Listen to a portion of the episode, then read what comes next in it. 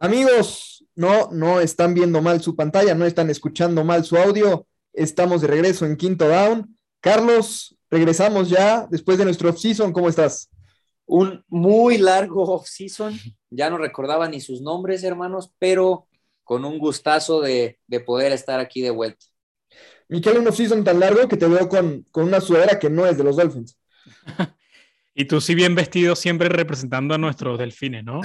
No, yo tengo mi, yo todavía estoy clavado en playoffs mode con mi Tenemos un nuevo bengalí. Joe Burrow. Yo le, yo, que, yo les dije que si que después de Miami ya yo adopté a Cincinnati, así que tengo ese comodín, esa emergencia y me salió bien, ¿eh? Hasta el Super Bowl llegamos. Ojalá, ojalá que con esa misma suerte apoyes a nuestros Dolphins de temporada. Yo estoy lleno de esperanza con McDaniels. McBaby más adelante. Vámonos división por división, que hay mucho que platicar. Carlos, empezamos con la división norte, la nacional, Green Bay, super contrato Aaron Rodgers, Davante Adams etiquetado, favoritos, ¿no? En la división. Sí, caminando. Eh, creo que una vez más vimos un episodio de Rodgers hace lo que quiere y se sale con la suya. Eh, me parece que es un contrato de locura, pero me parece que es bien merecido. Eh, Rogers para mí es la franquicia, si no es el 100%, es el 99%. Entonces creo que literal lo le tienen que dar lo que le dieron, que fue lo que él quiso. Y después eh, me parece que Davante va, va, incluido en ese combo. No lo podíamos ver en otro lado que no fuera recibiendo pases de, de Aaron Rodgers. Miquele Jordan Love, lo, tan, lo criticamos mucho en este programa. La peor selección de Green Bay en los últimos 20 años. No, y una de las peores de la historia, ¿no? O sea, porque recuerda que no solo lo tomaste en primera ronda, cambiaste, cambiaste. para irte para arriba y agarrarlo en, primera ronda. ¿Qué A mí me fue? 28, ¿no? 28, estoy casi seguro que es 28. Pero por ahí estuvo 26, 27 o 28. Ellos. seleccionado. Sí, tiene que ser, que estoy casi seguro que fue el 28. Fue pick 26. 26, ahí está.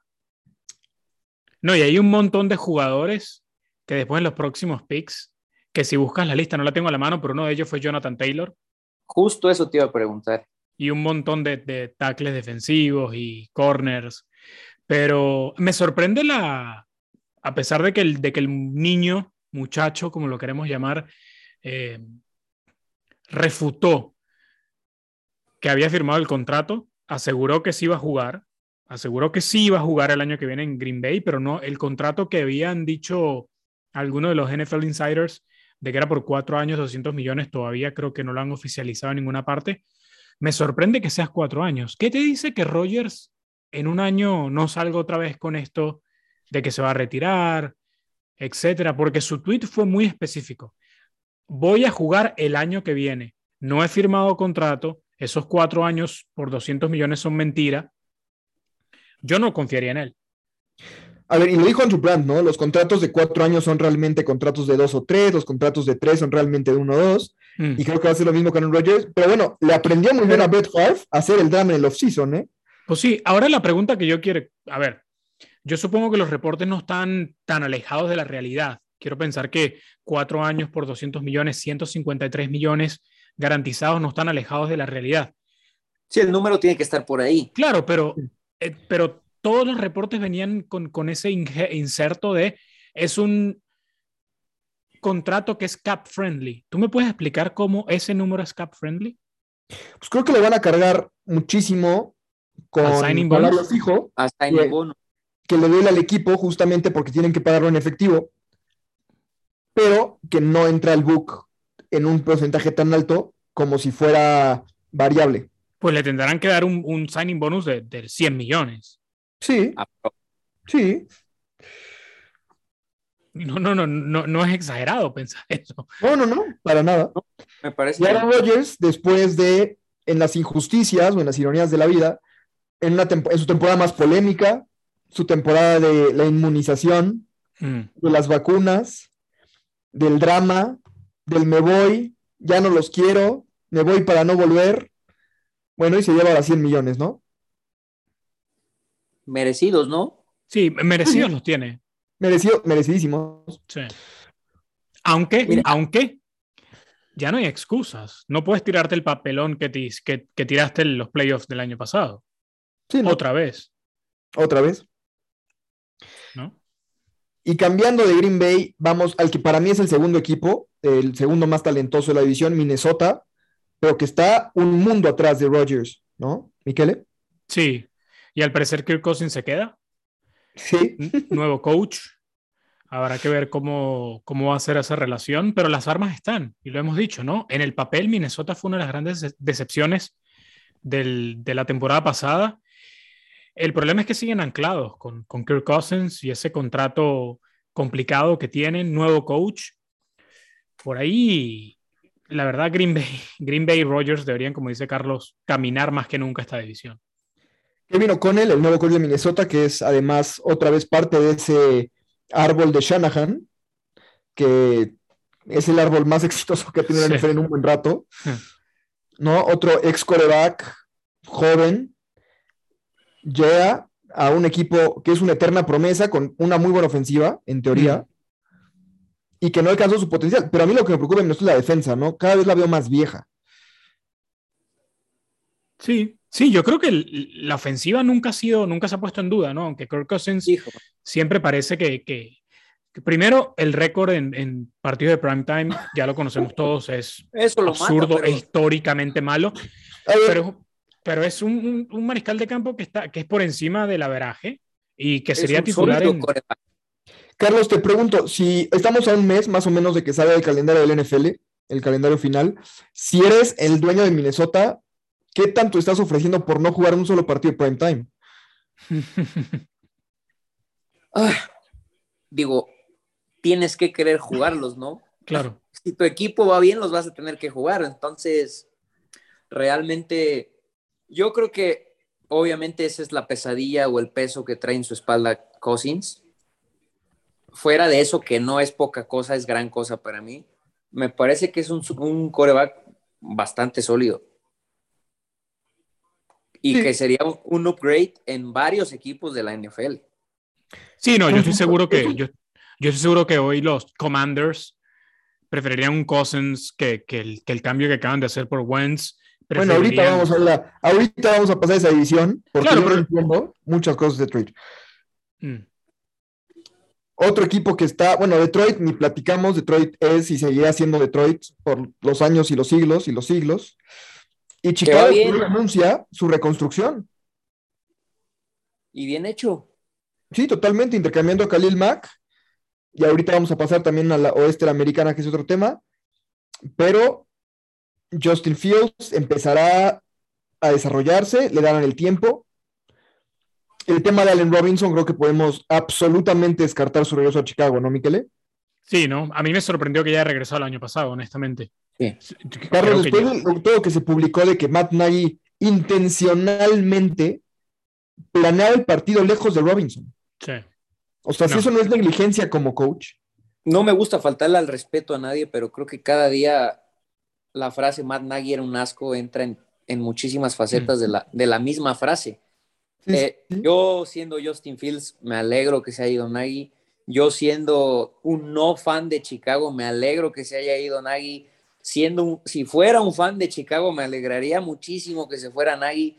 Siendo cualquier jugador de la ofensiva, me alegraría muchísimo que se hayan ido Nagy. Y creo que ese fue el paso más importante para iniciar su reconstrucción. Paso dos es ahora. Me parece que Chicago no va a pelear absolutamente nada este año, ni el próximo, ni quizá el próximo. Hasta que se vaya Rogers. Me parece, me parece que hace bien. Necesitas empezar a construir alrededor de Fields. Y quizá una segunda ronda nos parezca poco, pero te puede caer un buen jugador y a eso estás ahorita, en, a empezar a renovar tu roster. Yo jamás, había, sí. Yo jamás había visto un, entrenador en jefe que saboteara a su propio equipo, tanto como lo hizo Nagy. De Brian Flores no vas a estar hablando. lo de Nagy, insistir con Dalton, cuando ponía Fields, el plan de juego parecía o daba la impresión de que nunca hubo un cambio, obligaba a Fields a jugar el mismo plan de juego que tenía para, para, para Dalton. Luego, con lo que sale ahora con Alan Robinson, que no sé, pero Alan Robinson al menos en talento, tiene que estar entre los 10 mejores en la posición de la liga, si no top 5, eh, por ahí. Y es uno de esos jugadores que lamentablemente toda la, parece que, el tipo merece una segunda, una real segunda oportunidad en su carrera, porque entre Jacksonville y lo que le hicieron en Chicago, e, el tipo no ha tenido el, la carrera que su talento merece. Entonces, ojalá, ojalá pueda ir a un contendiente. Se lo merece. Yo creo que va a ir. Y te voy a decir una cosa, si Brian Flores se queda en Miami, Matt Knight hubiera sido su corona ofensivo. es un match made in heaven. Pero bueno, vamos a pasar a la siguiente división. Y Carlos, voy con la división de tus cardenales. Eh, Seattle, bueno, reconstrucción absoluta. No, pero ya, ya, ya, ya, Yo, yo, quiero escuchar de entrada qué piensa Carlos de toda la novela de Kyler. Eso es lo único que me interesa. Primero que nada voy a decir que oficialmente hemos dejado de ser la mejor división de la NFL. Ya se mudó. ¿A dónde? E o a la, a AFC, sí, sí, sí. A la AFC. Empecemos por ahí. Después, eh, la verdad es que la novela de Kyler me parece que fue muchísimo más ridiculizada en redes que lo que realmente es. Eh, creo que Kyler quiere dinero y creo que hace bien. Me parece que no es el coreback más fuerte físicamente hablando y la realidad es que ha tenido dos campañas donde ha sido muy golpeado y donde, si no me equivoco, eh, la suma asegurada que tenía para el próximo año era como de unos 6, 7 millones o algo así. Entonces yo siendo Kyler Murray, por supuesto que buscaría asegurarme, por así decirlo. Y Arizona se lo tiene que dar. Eh, cuando eres un equipo que ha batallado en conseguir un coreback top, y ya un día lo tienes, no puedes dejarlo ir. Entonces Arizona le va a tener que pagar cuánto lo que el mercado marca y pues a seguirle dando. Pero las maneras, poco infantil, ¿no? Muy infantil. Un poco, sí. Un poco mucho. Que creo que también ha sido en gran parte algo de lo que ha caracterizado a Kyler en su vida en general. Sí. Y creo que hay también el impacto de tener un coach tan joven, sin experiencia en la NFL, creo que también te abre la puerta. Hace impacto, ¿no? Yo, si fuera un Belichick, por supuesto no lo hubiera hecho de esa manera, creo sí, No. Me parece que al tener al Kingsbury y sentirse tan fuerte con Cliff, tan respaldado por Cliff, realmente todos sabemos que él puede hacer realmente lo que le plazca, por decirlo de cierta manera. Eh, sí, no concuerdo con las formas, pero la verdad es que me, urge que ya lo extiendan. Me hubiera gustado que lo extendieran antes del contrato de Rodgers, pero sí quiero que lo extiendan antes de que le toque renovar, por ejemplo, a Lamar. Sí. Totalmente. Yo quiero pensar que te gusta, que le van a terminar dando 40 anuales. Yo creo que tiene que ir de la mano algo parecido a lo de Dak. Porque al final, ¿qué ha hecho Kyler? Sí. Al menos la Lamar fue MVP de la liga.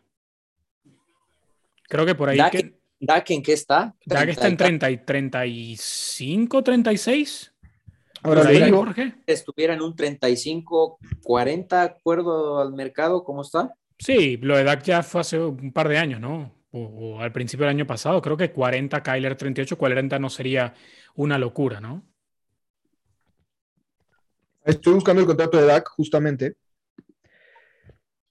¿Pero qué esperas de Arizona en general? Eh, espero una, no total, pero sí una fuerte reconstrucción de roster. Eh, por lo que se oye, Chandler Jones se va y me parece que ya llegó su hora. Eh, también ha sonado muchísimo que quieren regresar a Jason Reddy, que me parece es alguien que jamás se tuvo que haber ido mm. y que ahora le vas a tener que pagar una buena lana. Y va a ser interesante ver quién vuelve. Eh, tienes que elegir uno de los dos corredores entre Edmonds y Conner, si no es que ninguno, pero yo creo que uno de los dos vuelve. Eh, quiero pensar que Zach Ertz vuelve sí o sí. No quiero pensar que por él por cinco juegos. JJ. JJ Watt regresa. Sí, le queda un año. Mm. Tiene contrato aún y se queda para mí. A mí me sorprende que después de las lesiones, que aparte han sido lesiones graves, O sea, yo, yo admiro mucho que JJ tenga esa terquedad de, querer regresar. Y teniendo la flama encendida, es un competidor. Parece que para mí es, es absolutamente. Para mí, JJ es justamente la antítesis en todos los sentidos de Aaron Rodgers. Un tipo que pone al equipo primero, que se esfuerza, que está ahí, que busca competir, que si no está se siente mal, que no hace dramas y que off también es top. ¿eh? Y hay dos movimientos para mí que Arizona tiene que estar peleando en la agencia libre, que es un wide receiver y un corner. Sí, sin duda. A mí me, sigue gustando, a mí me sigue gustando Arizona, a pesar de, lo que tú mencionas, la reestructuración. Creo que hay piezas claves que se mantienen. Sí. Si Kyler está contento, es bueno. Em, creo que Seattle, Seattle, obviamente está en plan de reconstrucción absoluta y, para mí yo creo que incluso el plan es tanquear por un año eh, para, luego, para luego resolver la posición del mariscal de campo. Eh, San Francisco, la verdad, aún no se deciden qué van a hacer, si va a ser Garapolo o va a ser Trey Lance. Si es Trey Lance, incluso es favorable para Arizona. Y por ahí los Rams, la resaca que genera un, Super Bowl, ¿no? Sí. A, mí no me sorprendería que, Arizona termine ganando la división. Y a ver, ojo, con Los Ángeles. Matthew Stafford ya tiene el problema degenerativo en el hombro que tenía Drew Brees. Todos nos acordamos de la última temporada de Drew Brees, cómo ya no era el mismo coreback. Y era un coreback que no dependía de la fuerza del brazo como Stafford sí. Sí. O sea, incluso en el Super Bowl, incluso en, postemporada, ya había pases que veías que le costaban trabajo a Matthew Stafford. Sí. No, lo, que, obviamente dentro de la temporada histórica de Cooper Cup, eh, lo que menos se valora es todo, todos los huecos que, tapó y todas las deficiencias que tapó. Totalmente, totalmente. Yo creo, que, si Arizona hace dos, tres movimientos buenos, sí. puede ser serio candidato a ganar la división. Y, además los Rams a, corto y mediano plazo no tienen assets, no tienen draft picks. Sí, ¿no? De primera ronda, están hasta, el, hasta, el, hasta el cuello del, con el cap. Sí, sí, sí. Creo, que, creo que incluso no pueden, no pueden traer de vuelta a OBJ, si no me equivoco. Están en un problema financiero durísimo que no han resuelto. ¿no? Eh, se fue Andrew Whitworth, el tackle izquierdo, el, capitán, el coach en el campo de Sean McVay que más que su habilidad atlética, lo que va a extrañar es ese liderazgo, mm, ¿no? Eh, la defensa, bueno, obviamente Aaron Donald regresa, Von Miller se va, que aparte fue regresa a Denver. Regresa a Denver, bueno, todo parece indicar que, que él quiere regresar a Denver. Eh, la verdad es que para mí hay muchas incógnitas en esa división.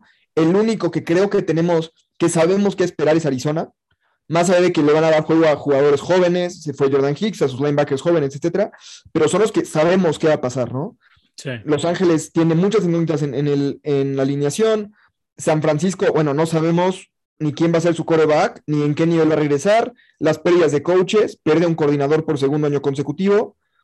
Perdió además a dos coaches importantes, Wes Walker y el asistente de head coach. Entonces, esa división creo que está para Arizona.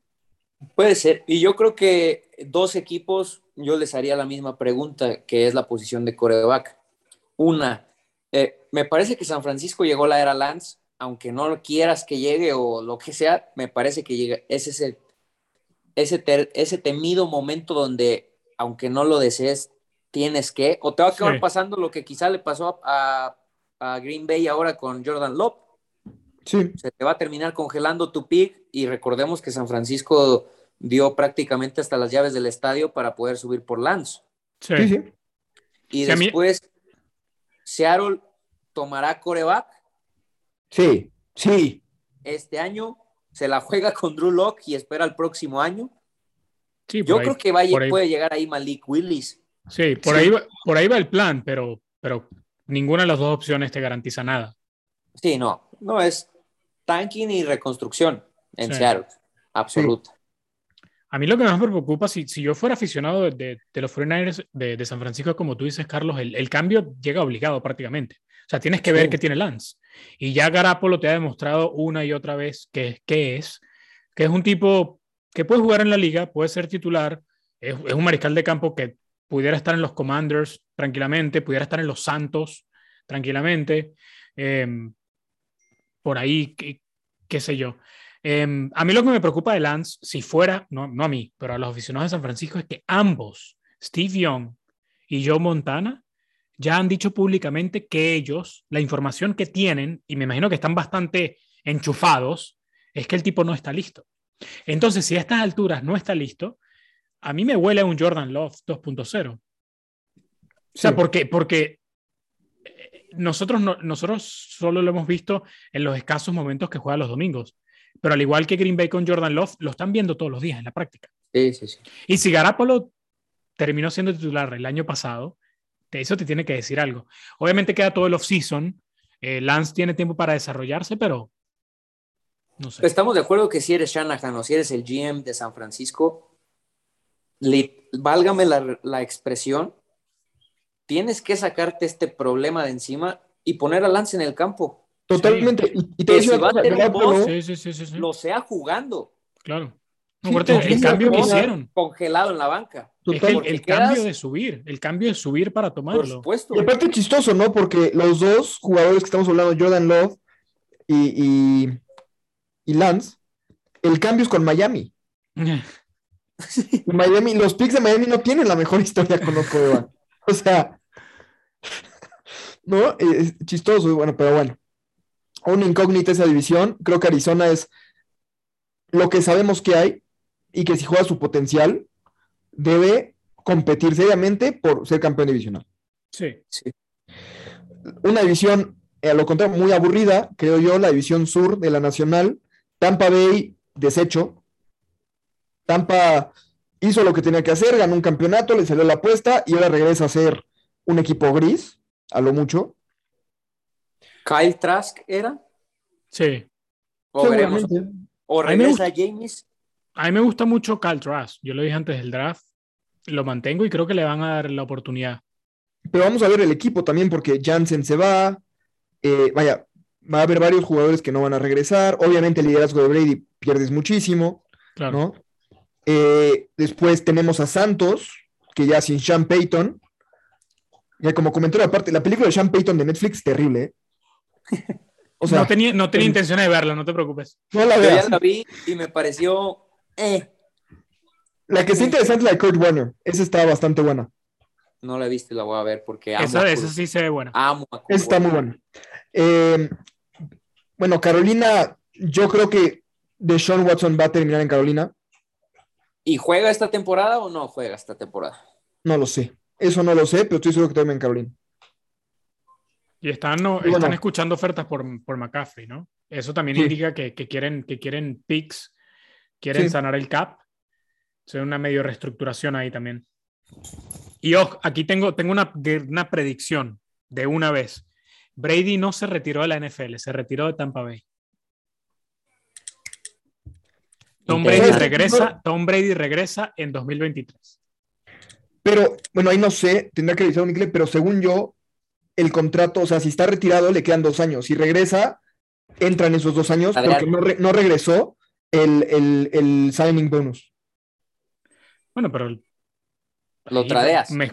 sí, hace un cambio mejor para Tampa Bay, si puedes sacar algo. Pero sabes que después de escuchar las declaraciones de Arians, donde le, presentan ese escenario, o sea, creo que es obvio que terminó con una gran animosidad entre ellos dos, y que él no va a hacer absolutamente nada por ayudar a Ahí le decimos, no, no importa. Ahí, que Giselle ponga un poquito de dinero para resolver el, el contrato y chao. Es que, es que Tom Brady va a ser parte del grupo de nuevos dueños de los Dolphins post salida de Rose. Sí. A mí, a mí, yo, la otra opción que, que he escuchado mucho también es San Francisco. Jugar en San Francisco. Él es de la zona. Él es de la zona. Y si San Francisco, Trey Lance demuestra lo que estamos platicando, que, que quizás no sea la solución, pero a ver, Brady, o sea, si regresa en 2024, ¿qué edad tendría? Después de no jugar un año. 2045, ¿no? 45. A ver, sería un gran comeback solamente por la historia, pero yo no sé. Sí, no, no, no. pero Jorge terminó siendo el, mariscal de campo con, con, más pases. Sí, estoy de acuerdo, pero, pero, no demostró, no demostró que no puede. ¿Viste la, la, expresión de Brady en el partido de postemporada de Tampa Bay? Incluso cuando el partido no estaba perdido.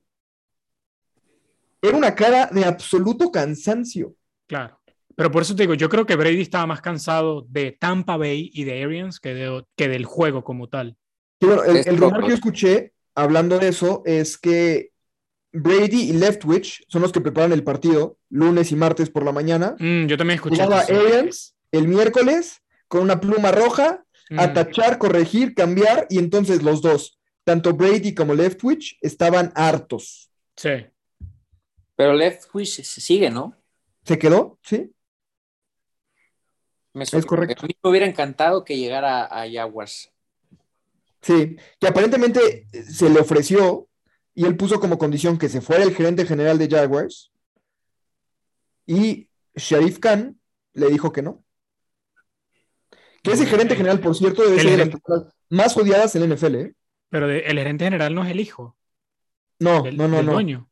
El, el, el VP de fútbol sí es el hijo, pero el, el, gerente general es, ahora les voy a dar el nombre, pero es alguien a quien detestan todos los scouts del NFL. Y que tiene una pésima reputación por cómo trata a todos. Trent Baalke. Sí, lo he escuchado. Sí, lo he escuchado, sí, sí. estuvo con, con San Francisco en, hasta 2016. De hecho, Sí. él causa también la salida de. ¿Cómo se llama el coach de Oregon, Miquele? Que fue después de San Francisco. Chip Kelly. De Chip Kelly, justamente de. Sí, sí, sí, sí, sí. Sí, lo recuerdo precisamente en San Francisco. Sí. Pero bueno, hablando del último equipo que nos falta la visión, Atlanta. Bueno, lo de Calvin Ridley.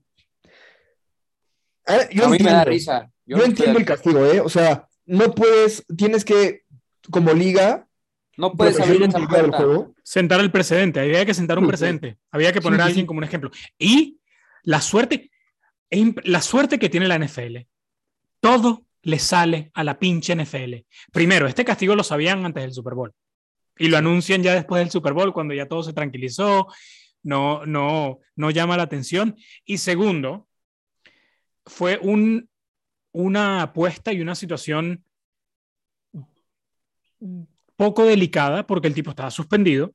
No está suspendido, estaba en su mental health, en su apartado del equipo, estaba tomando sus, sus días de por, mental health, por, por salud mental.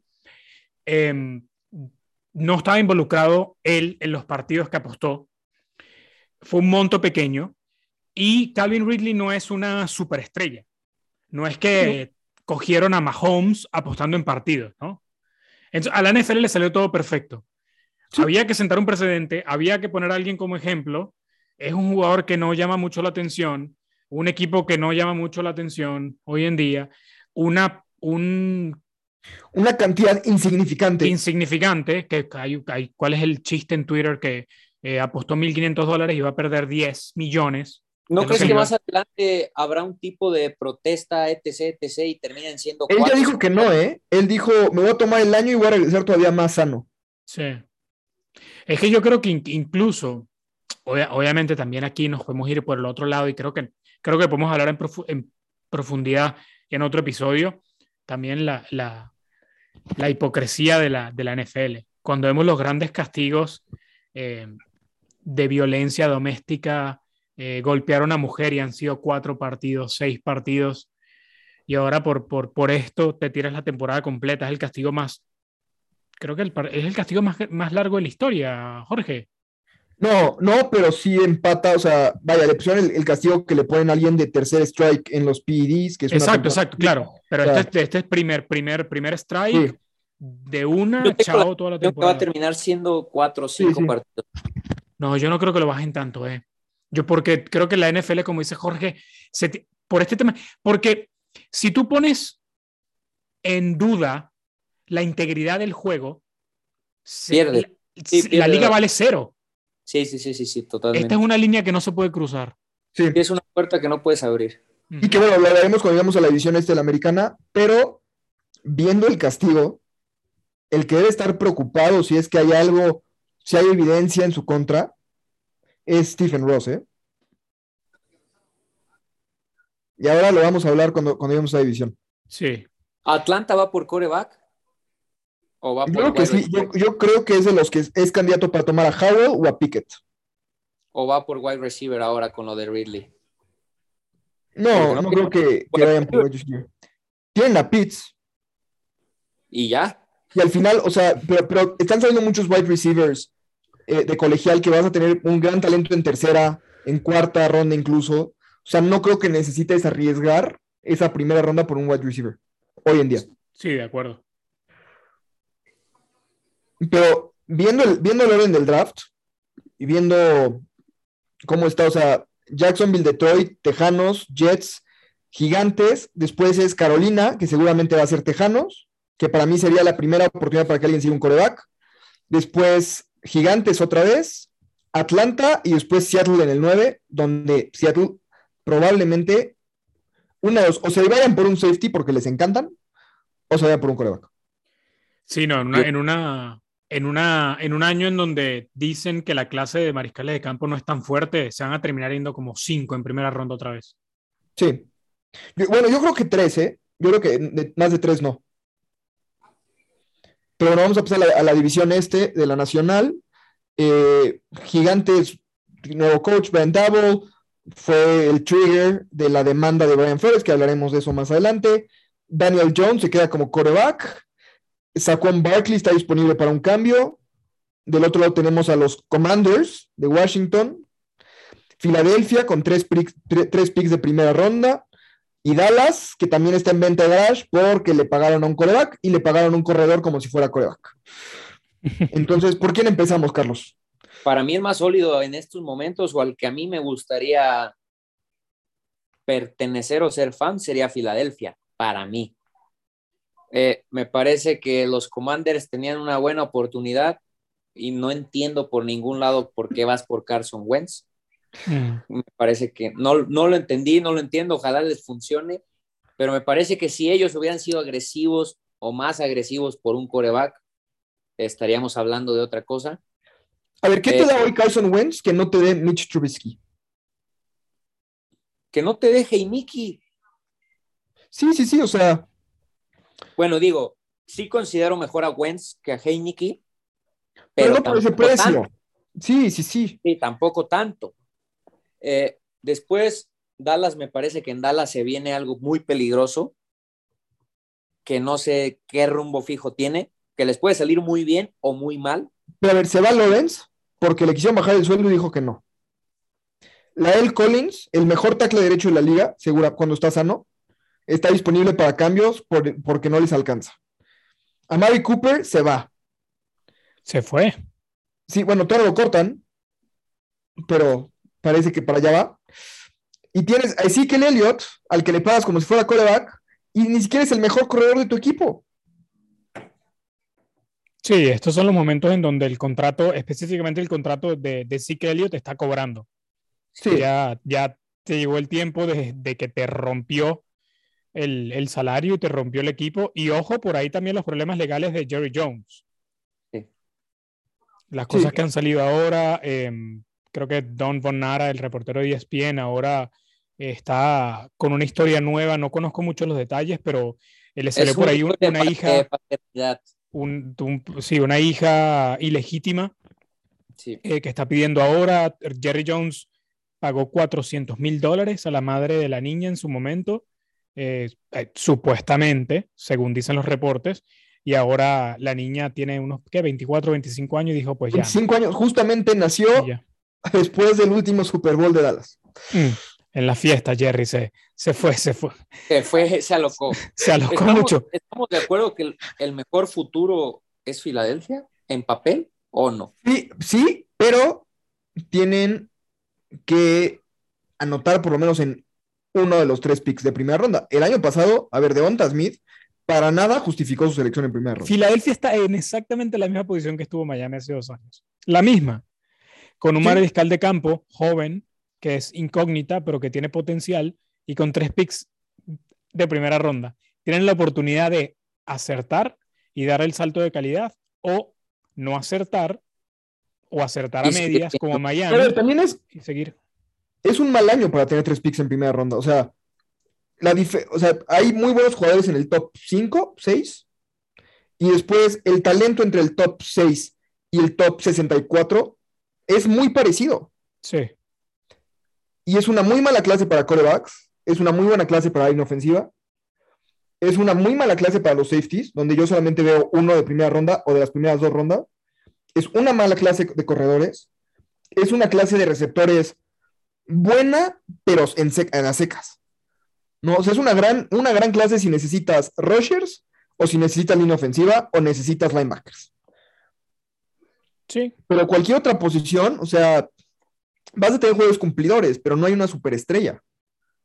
Bueno, pero ahí también hay un chicle y pega. Han salido superestrellas de sexta ronda, han salido superestrellas ni siquiera drafteables. Sí, no, claro, pero justo es mi punto. O sea, que las tres selecciones de, Filadelfia hoy valen mucho menos que tres selecciones el año anterior o el próximo año. Pues yo, yo a mí me parece más bien que depende mucho de tus necesidades. Si hoy en día las posiciones que necesitas están ahí, es un gran draft para tenerlas. Bueno, y Filadelfia necesita eh, línea ofensiva. Sí. Pues Filadelfia hoy me dices que necesita un wide receiver, un linebacker y una línea ofensiva, tiene los tres picks perfectos para poder redondear bien su equipo.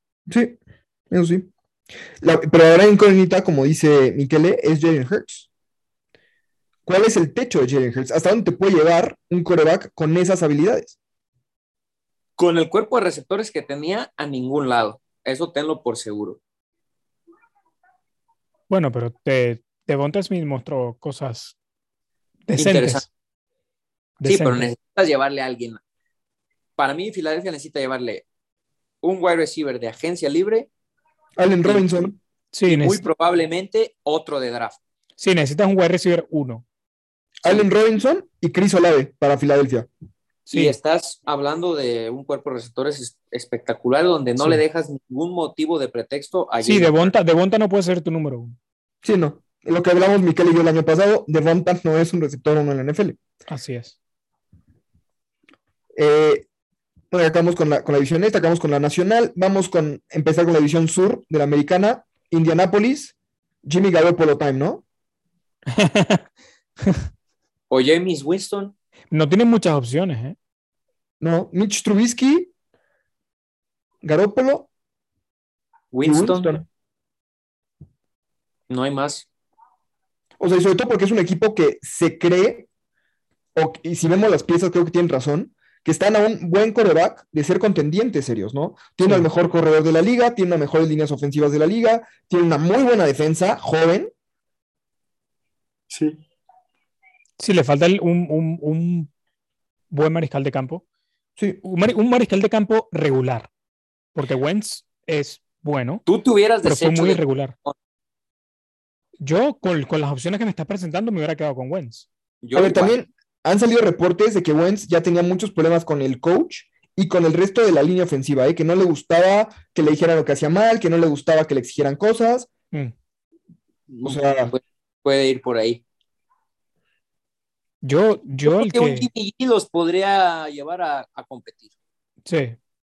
Y a mí en lo personal me encantaría ver a Winston, por ejemplo. A mí me encantaría que, le que, que, llamen a, a, Filadelfia y, le den la oportunidad a, Garner Minshew. A Minshew. Yo no entiendo cómo nos están matando, cómo los equipos nos están matando y ofreciéndole la casa a Filadelfia por Minshew. Yo creo que lo que necesita Indianapolis es, si, si pones a Chad Pennington del 2008 en este equipo de Indianapolis. Sí, sí, sí. Necesitan un game manager que no te pierda partidos. Sí, o sea, tienes a Jonathan Taylor, dale el balón 25 veces. Sí. Bueno, te hace falta un, buen, un, buen receptor, porque ya sí. T.Y. no, Otra vez, creo que en primera, creo que en el draft hay muy buenos receptores. Que Indianapolis tiene. Indianapolis no tiene. Hasta no, no tiene primera ronda. No tiene primera ronda. ronda. Por Wentz hasta la 42 y va a tener muy buenos receptores ahí, ¿eh? Va a estar... no, hay que, no, hay que, no hay que retocar mucho al equipo. Sí, no. O sea, va a estar Jahan Dodson de Penn State seguramente, va a estar Christian Watson de North Dakota State, que me encanta, Jalen Tolbert de South Alabama también, con un poco de suerte Trevor Brooks de Arkansas. O sea, va a tener buenas opciones en, esa para reforzar su, cuerpo de receptores. Y a ver, Allen Robinson, DJ Shark, cualquiera de ellos puede terminar ahí y terminar de apuntar esa defensiva. Esa ofensiva, perdón. Eh, Tejanos, bueno, reconstrucción absoluta, ¿no? Siguen. Aunque, aunque, ojo, a mí me parece que pueden haber encontrado donde menos esperaban al que quizá pueda ser su coreback de aquí en adelante. ¿eh? Vamos a ver a David Mills. Digo, también creo que es muy fácil brillar en un equipo que no tiene expectativas, que no tiene la presión. Eh, y sobre todo con el relajo que tienen en, en el front office. ¿eh? ¿Vale? Tuvo mejor, mejores números que todos los otros novatos, quizás a la par de Mac Jones. Sí. Y con una octava parte del talento que rodeaba a Mac Jones. Totalmente, totalmente. Y también vamos a ver qué pasa con esa front office, con Lobby Smith, ¿no? Eh, me parece que, no, yo no entendí por qué corren a su coach, que para mí lo hizo muy bien. Muy bien. Y para todos sabemos la parte esencial del futuro de Texas. Sí. El trade de Y que también, también sabemos que el dueño y el gerente general de Houston, de Texans, querían a Josh McCown de head coach. Y no lo hicieron porque en medio de la demanda de Brian Flores, en medio de todo, si le das a Josh McCown el trabajo de HC del NFL, los iban a linchar en la liga. Sí, a eso iba. Louis Smith fue una, fue una llamada de emergencia. Sí. Para evitar el, desastre mediático. Totalmente. Eh, Jacksonville, creo que seguirá siendo Jacksonville, incluso con Trevor Lawrence. A mí, a mí Yo espero a mí un buen salto de Trevor Lawrence. A mí también, ¿eh? con Doug Peterson. Yo espero un buen no salto de. No para pelear, pero como dice Carlos, para que Lawrence empiece a demostrar por qué es un talento generacional. ¿Cuál fue el récord de Jacksonville esta temporada? No, pues dos, no, uno, dos, dos y quince. Yo esperaría de ellos un cinco triunfos. Yo creo que sí te puede ganar seis partidos. Cinco, seis. terminó con 3-14 el año pasado. Lo que tienen que resolver es la línea ofensiva. ¿eh? Yo espero por lo menos un 6. A mí me tocó Evan Neal. Evan Neal. Robinson. Sí, le hicieron el tag a Robinson, ¿eh? Le hicieron el tag a Robinson y para mí Neal tiene que ser su pick de cajón. Sí, Evan Neal tiene que ser el pick. Sería un grave error, y pero mira, yo creo que Peterson es capaz de buscar a Kevin Don con, la con el primer pick, ¿eh? sobre todo porque ya te quitaron a Cam Robinson. No, pero tiene que, tiene que ser el Mira, a mí, Jorge, a mí me tocó la oportunidad. Yo fui, yo fui un par de partidos, yo fui un par de partidos de los Rams en vivo este año. No, fui uno de los Rams y fui uno de los Chargers. Y uno de los partidos fue Rams Jaguars. Yo nunca había visto en persona una línea ofensiva que se deshiciera tan rápido como la de Jacksonville. Obviamente enfrente tenía los Rams, tenía, tenía tenías a Aaron Donald, tenías una línea, tenías una línea defensiva muy buena, pero a Lawrence no le daban, no le dan ni dos segundos para resolver la jugada. Sí, sí. O sea, era una cosa, a mí, a mí me sorprendió. Y yo, y, bueno, como aficionado de, de, Miami, somos expertos en líneas ofensivas de, basura, pero a mí ese día me sorprendió lo de Jacksonville. La que Jacksonville parta de eso con el tag de Robinson y para mí Neil tiene que ser el pick de cajón sí o sí. Sí. Y de ahí partir. Más aparte tienes un gran cap y necesitan fichar. Y tienes buenos corredores, tienes dos buenos corredores, tienes un buen coreback, tienes una defensa joven, o sea... La defensa de Jacksonville no es mala. No, creo que hay talento en Jacksonville. A mí lo que me preocupa es otra vez, es Trent Balky, es para mí de los peores gerentes o el peor gerente general de la liga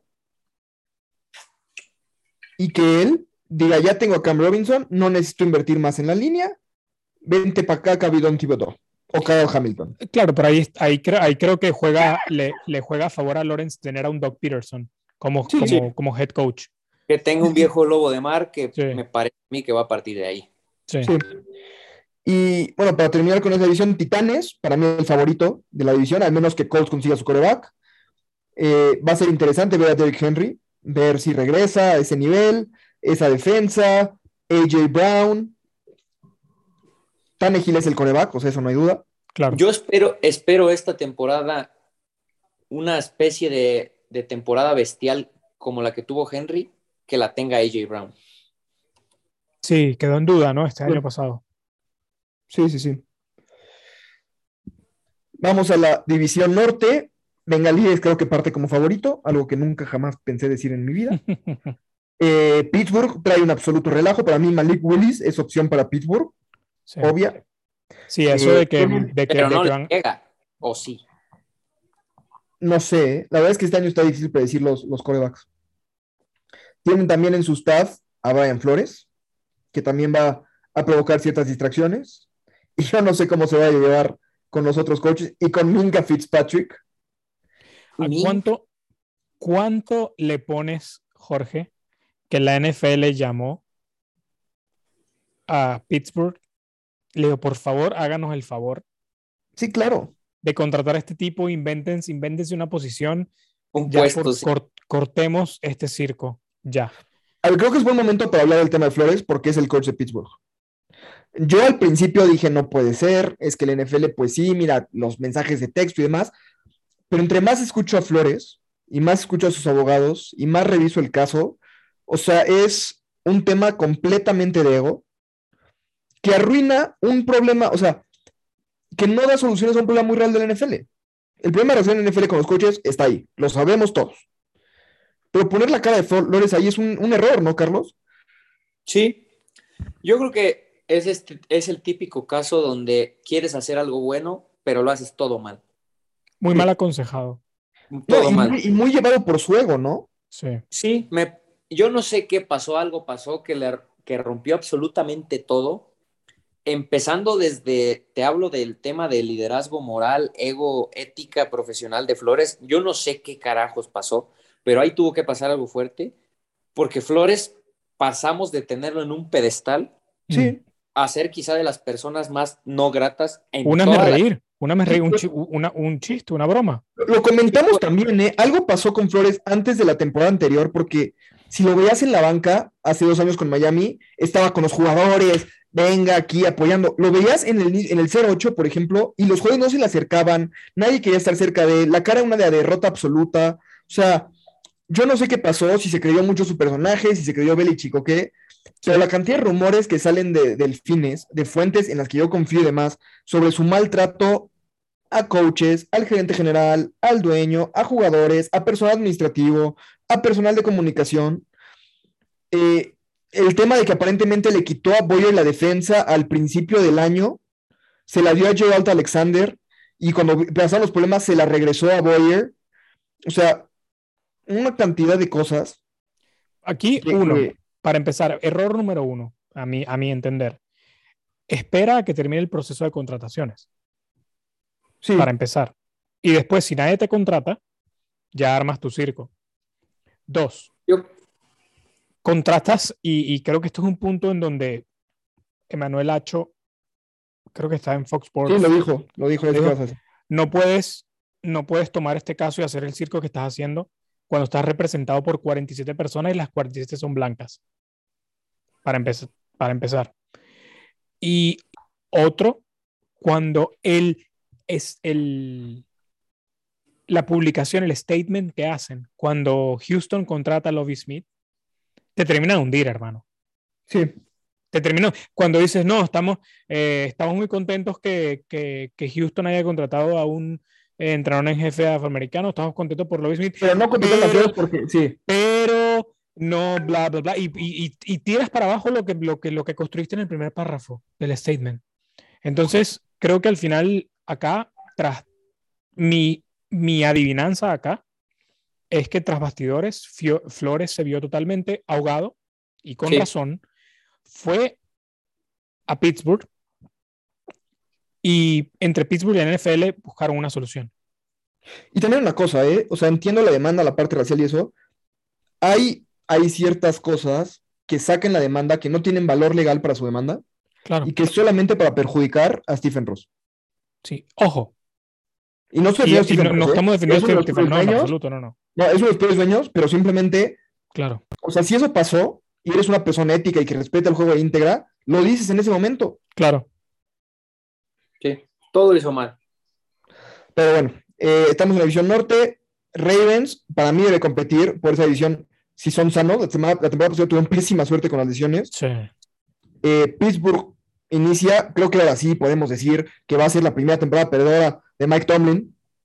Eso dij- dijimos la temporada Eso, sí, pasada. eso dijimos el año pasado. Y bueno, Browns, creo que es la última temporada de Mayfield en Cleveland. ¿eh? Yo creo que Baltimore es el mejor equipo de la división. Yo. Eh, creo que si no hubiera tenido la pésima suerte que tuvo, eh, hubiera ganado, este, sido el número uno.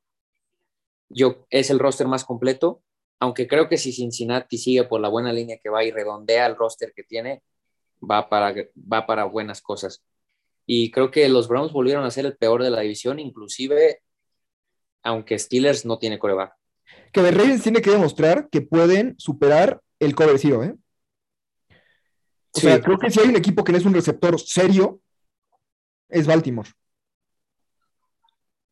O sea, porque pues a partir de que Miami les puso el cover zero en Thursday night y que los equipos empezaron a copiar, o sea, cerraban a la mar. Eso fue humillante, fue humillante. O sea, no puede ser que no puedas aprender a hacer, tener una solución en 10 semanas. Sí, no. Pero bueno. Eh, vamos a la, este para dejar la oeste al, final. Eh, creo que Bills parte como amplio favorito, pero la ausencia de Brian Double creo que puede pesar. Eh, tienen picks, tienen buen equipo, han tenido que cortar algunos jugadores. Parece que Chavon Edmonds también se va a ir. Pero para mí siguen siendo amplios favoritos en esa, en esa división. Mm. Patriotas y Miami un paso atrás. Viendo, vamos a ver qué pasa con McDaniel. Si la defensa de Miami se mantiene y la ofensiva mejora, creo que pueden competir. Y bueno, Jets sigue en reconstrucción. Zach Wilson, seguimos sin saber qué tenemos con Zach Wilson. Se vieron buenas cosas, se vieron malas cosas. Becky Beckton, que parecía ser el pilar de esa franquicia, Carlos, se cayó el año pasado. Sí, tuvo una temporada desastrosa, me parece, entre lesiones y entre bajo rendimiento. Ellos están en reconstrucción y sí, me parece que los Bills deberían de ser el único candidato a, ganar la división. Sí. del 1 al 10, ¿qué tanto creemos en McDaniels? Quiero. no quiero decir 10, pero pero un sólido, un sólido, no, no, un sólido 7, 8, un sólido, un 8 sólido. Un 8 sólido porque creo que demostró que es un tipo al menos ingenioso. Sí. En los planes ofensivos y sabemos que él fue muy responsable de lo que ocurrió en San Francisco, por ejemplo. Sabemos que son sus diseños, sus jugadas. Obviamente apoyados también tienes que tener el talento. Tienes un tipo como Divo Samuel que puede ejecutar y, tienes una línea ofensiva en San Francisco donde se pueden ejecutar ciertas cosas y es la gran interrogante de Miami. La línea ofensiva y las armas le podrán permitir a McDaniel em, implementar sus ideas y su juego. Todo indica que sí, porque recuerdo en una entrevista hace poco que le preguntaron, bueno, ¿quieres tu Dibu Y, y empezó a gritar, Jalen Waddle, Jalen Waddle porque sí. está, está chiflado. me encanta, ¿no? Me encanta. Toda, cada entrevista me la veo de arriba abajo completa. Pero, ¿Y ustedes que son Dolphins ven en Jalen Waddle un Divo Samuel? A ver, yo creo que son. Creo, que no, no, no. a lo que se refiere McDaniels es que es, el, un talento diferenciador. Es un talento exacto, que vas a buscar explotar. Sí. Exacto. Es el, es el talento número uno del equipo y lo va a buscar explotar en lo que sabe hacer. No es que va a poner a, a Waddle de corredor. A mí lo que me impresiona, lo que más me impresiona de McDaniels, más allá de que es muy carismático y que cae bien las entrevistas y que está loco, y que aparte estoy seguro que en el 90% de las entrevistas está high, o sea, eso no tengo la menor duda, sí. es el staff de cocheo, Carmo. Sí. O sea, traes a Frank Smith de coordinador ofensivo, que era el coordinador terrestre de Chargers. Traes de coach de corebacks a Doc Bethel, que fue el coordinador ofensivo de Russell Wilson en el inicio de su carrera, y uno de los mejores coaches de coreback de la liga. Traes al mejor coach de línea ofensiva de colegial de los últimos dos años. Traes a Wes Walker de coach de receptores. O sea, armó un muy buen staff de coacheo ofensivo. Y a la defensa se te va Alta Alexander, que fue lo que todos decíamos. Oye, no, ¿cómo se va? Y bueno, traes a dos leyendas de los delfines a coachar esa posición, a Sam Madison y Patrick Tain. Sí. O sea. Que han sido los mejores de la historia en la posición. No solo es los mejores de la historia en la posición. Sí, y es el mejor en, en Miami, obviamente. En, Miami. en Michele, yo he visto, es el mejor staff de coach que he visto en Miami en años. Sí. Mira, no, yo, no, yo no sé si McDaniel vaya a ser bueno o malo. Lo que sí creo es que hasta el día de hoy ha sido inteligente. Sí. Y además, no, y, y, dicho... a mí, para cerrar el punto rápido de McDaniel, eh, que se me olvidó mencionarlo, yo también le, le, cuando digo que sé y puedo ver, y no solo yo, sino todo el mundo y la liga, de que es McDaniel el responsable de ciertas cosas de lo que ocurrió en San Francisco, por ejemplo, eh, es tangible y lo podemos ver. Es el caso, es para compararlo, por ejemplo, con Bienemi, que todo el mundo habla maravillas de Bienemi y se quieren matar de por qué no es candidato, de que por qué no es, no es entrenador en jefe. No sabemos qué tanta responsabilidad tiene Bienemi en Kansas City. Los últimos reportes, los reportes al final del, año pasado en los playoffs es que se está peleando con Mahomes porque no se entienden o porque están en distintas páginas. Entonces con McDaniel lo sabemos. no, no, no es una incógnita. Sabemos lo que es capaz mentalmente el tipo. Y además ha dicho las cosas, o sea, después de, tener la comunicación a la Belichick de no sé, no te voy a decir quién manda las jugadas, no sé cómo está lesionado, no sé nada, es refrescante ver a alguien que dice, sí, o sea, tú es mi coreback y confío en él y el staff anterior le hizo la confianza y el que va a mandar las jugadas soy yo. O sea, es refrescante ver, ver esa, esa franqueza, ¿no? Sí. Eh, pero bueno, vamos a pasar a la división que todos están esperando. La mejor división de la liga.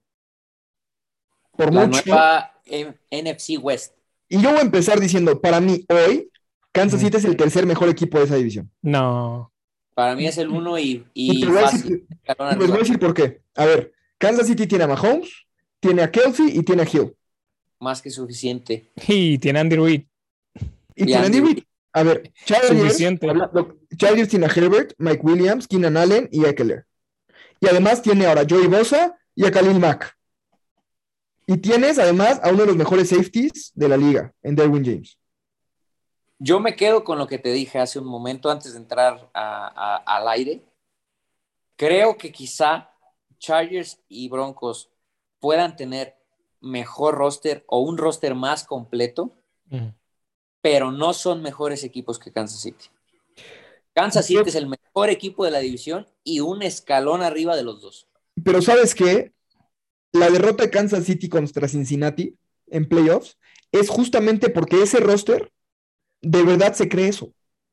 Y la arrogancia en ese partido fue lo que los mató. Bueno, de todo se aprende.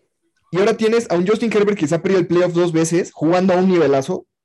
Traes a Russell Wilson, que por primera vez tiene una muy buena línea ofensiva, armas ofensivas y una gran defensa que lo sostenga, como ya los llevó al Super Bowl con Seattle.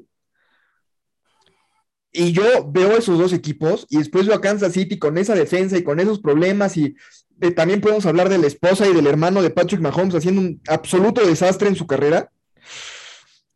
Y yo veo a Kansas City como el tercer equipo de la división. Si, si me dices mejor equipo, y tú lo mencionaste ahora, mejor equipo es San, es, ya, San Diego, pinche San Diego. Mejor equipo son los Chargers. Tú lo acabas de mencionar. La duda con los Chargers es su entrenador en jefe. Sí. Em, con Staley, que terminó siendo un. Terminó con dudas el final de la temporada y no meterse a la postemporada con lo que hizo en el, en el tiempo extra contra los Raiders, creo que dejó mucho que desear. Pero en talento tienen que ser los, los, eh, los Chargers. A ver, no quiero sonar anti Russell Wilson porque creo que Russell Wilson está obviamente entre los 7, 8 mejores mariscales de campo de la NFL. Por ahí quizás entre los 5 mejor. Yo no lo pondría entre los 5 mejor, pero ese soy yo. Esto, soy, soy yo o a mí me gusta más el cambio para Seattle que para Denver. Entiendo, partamos del punto en que es un cambio en donde tienes que salir de tu mariscal franquicia, del mejor mariscal de, campo que has tenido en la historia y no hay ni discusión, para resolver un pedo en donde tú mismo te metiste por dar dos primeras rondas por Jamal Adams. Sí. Eso lo entiendo. Pero cuando hablamos ahora del cambio como tal, a mí me gusta más las piezas que recibió Seattle. O sea, sí, y, lo comentamos antes del programa, Carlos. O sea, recibió siete posibles titulares por un, por un, por un jugador. Yo creo que es un cambio donde ambas partes ganan. Sí, es que justo es lo que iba. O sea, esas partes no las vas a extrañar en Pero ¿por qué, le damos ¿por qué tenemos tanta confianza en, Russell Wilson?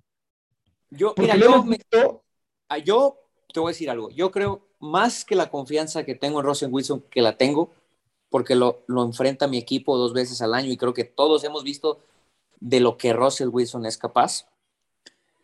Pero más allá de eso, Denver lo tenía que hacer ya.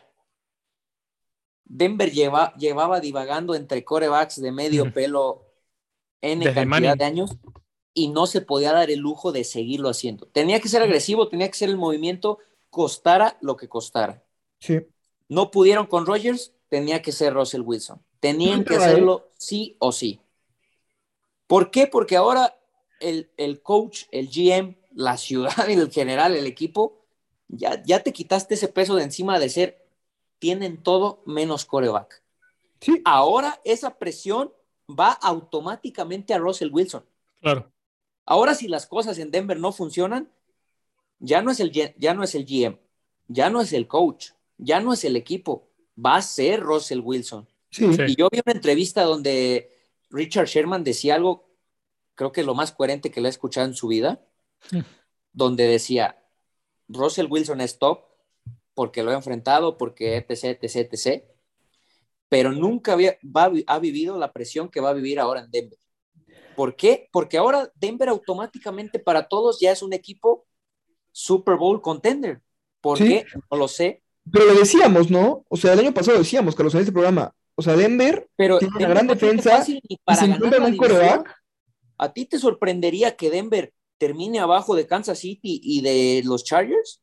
Hoy No. sí.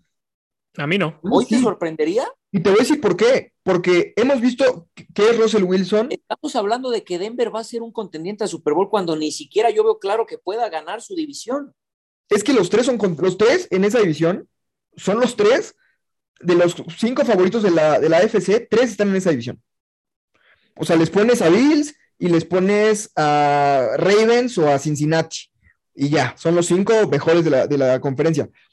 Pero ahí te va porque yo creo en Russell Wilson. Hemos visto a Russell Wilson sin nada, sin línea ofensiva, sin juego terrestre, con dos receptores, pero sin línea ofensiva y sin tiempo y sin defensa.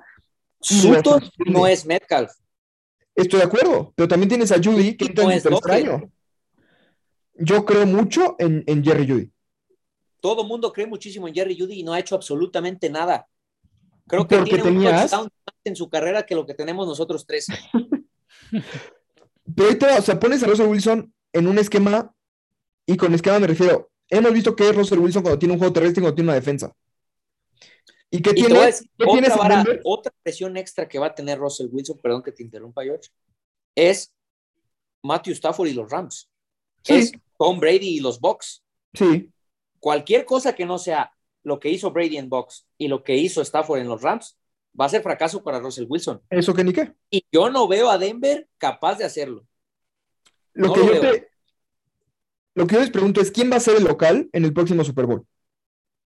Arizona, El año antepasado, Tampa Bay fue local y Tampa Bay ganó.